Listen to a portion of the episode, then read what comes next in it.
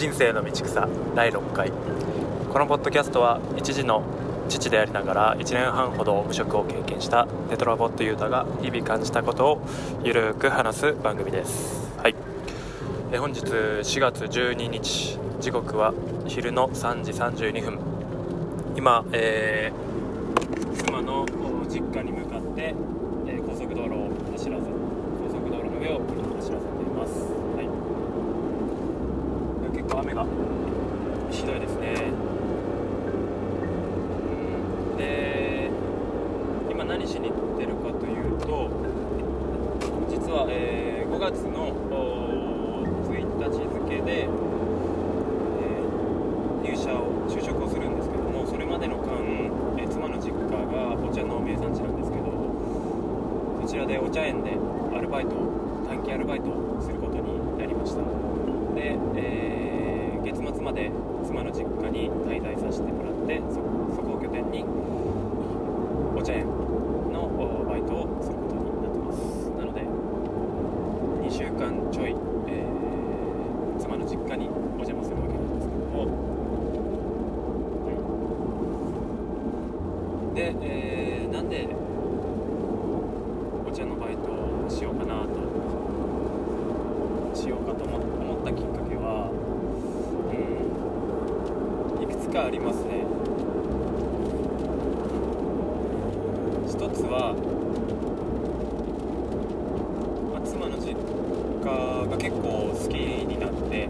もっと深くあの知っていきたいなっていうふうに思ったからですかね。そう思い出したのは、えー妻があー子供出産した時に僕はあの無職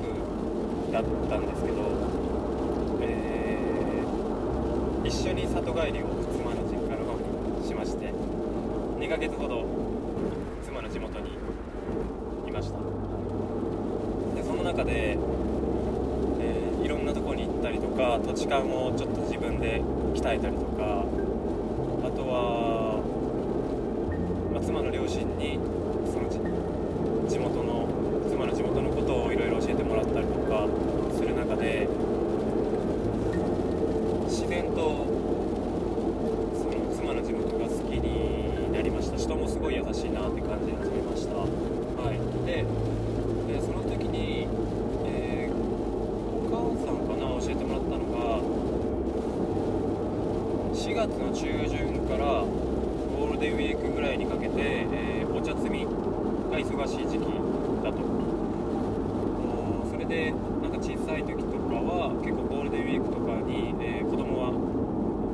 お父さんお母さんってお茶お父さんお母さんのお茶の仕事を手伝うみたいなことがあるみたいであそういうことあるんだっていうので地域ならではの、まあそうしたイベントにイベントを経験してみたいなと思うように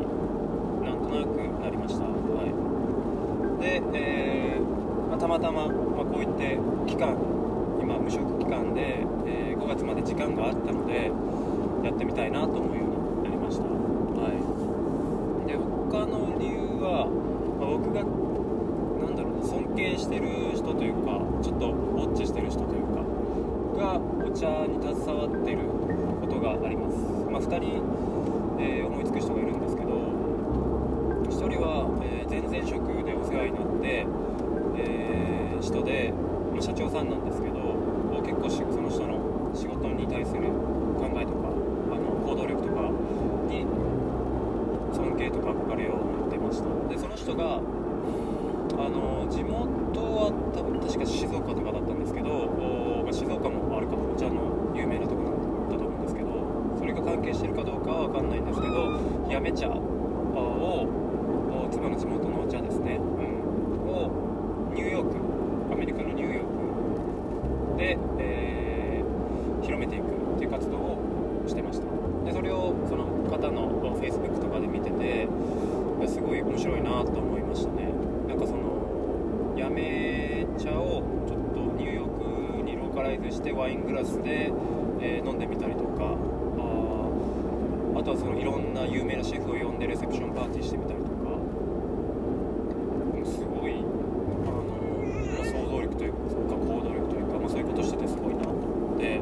えー、なんとなくそのお茶っていうのをそこでインプットしてましたし、えー、この滞在中にあともう1人いてこの滞在中に、えー、妻の地元の山奥でゲストハウスを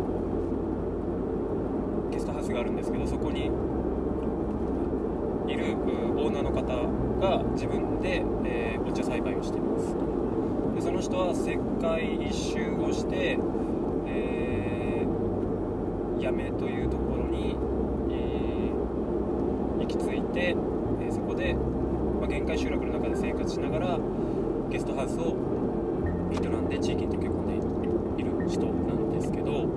その人が自分でお茶をされてるっていうことで、まあ、自分が今ちょっと興味持ってる見て見てる人が、えー、お茶に携わってるっていうところで僕も興味を持ちました。それがま2つ目の理由です。はい。あとはですね僕が就職活動してる中で一社農業系の商社を受けたことがあってその情報収集がてら、えー、一冊の書籍を読んだんですけど、えー、タイトルが、えーと「東大卒農家の右腕になる」みたいなタイトルでしたね、えー、東大の方東大が東大を卒業した方が、えー、家族経営の農園を改革していくっていう話なんですけどその人が、えー、まあ、順風満帆なその学生生活とか、まあ、エリートガイドを進んでいく中で、えー、会社仕事で鬱になったんですね。で、えー、社会復帰のリハビリとして、えその農園でのインターンをしたのがきっかけでえー、最終的には社員として、えー、一からその農園を泥臭く改革していく。で、まあ、その、えー、ノウハウを書いてあったりだとか、まあ、そのストーリーを書いてあったりだとか、まあ、理論と実践でちょっとギャップがあって葛藤した部分が書いてあったりとかで、まあ、すごくそのその人のまあ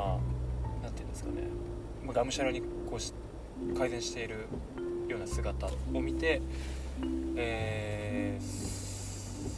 ちょっと尊敬というか、まあ、すごいなって、まあ、興味あるなと思いましたそういう働き方も。で、まあ、そこで第一次産業に携わってみたいなっていう思いがありました。でまあそんな理由から自分も農業とか携わってみたいなと思って、えー、まあ、妻の地元がお茶が有名なんでなんかお茶の仕事でもしてみようかなって妻に言った時にお父さんたちに紹介してもらったらっていうことを言ってくれてあそういい案だなと思ってご両親にご相談したら、えー、知り合いの社長さんを紹介してくれてその方経由で、えー、お茶園のとあるお茶園の専務を紹介していただいて、えー、トントン拍子で、えアルバイトさせていただくことが決まったということです。はい本当は明日から仕事だったんですけど、まあ、天候が良くないのでえあさってからということになりました、はい、お茶園のその専務の方とか、えー、あとは、えー、そういった派遣とかアルバイトの方を取りまとめている方と電話した時になんだろうその僕とその電話してした後にその紹介してくれた社長に対していい人を紹介してくれてありがとうって言ってくれたらしくてそれは純粋に嬉しかったですね。まだ働いてもないのに、まあ、そういった電話で話しただけの感覚で、まあ、そういう風に捉えてくださったっていうのはまあ嬉しいですしコミュニケーションもうまく取っていけそうだなと思ったのでしっかりこう頑張って、えー、かつ、まあ、お茶のことにも少し詳しくなってっていうことを短い期間でやっていけたらなと思ってます。はい。うんそうですね。まあなんか最近はこう興味あること、まあ、子供ができて時間は時間は、えー、少なくなったんですけど、まあ、逆にフットワークは軽くなってきたなっていう気はします、うん。まあそれは多分時間に対する時間の貴重さっていうのが以前に増してすごく大きくなったなと思うので、まあ、何かトライできるチャンスがあればちっちゃくても稼げなくても全然いいからやってみようっていうスタンスが出てきましたね。はい、というわけで今、えー、高速のインターを降りましたので、えー、今日もグダグダではございましたがご清聴ありがとうございましたございました。短い期間頑張っていきたいと思います。では。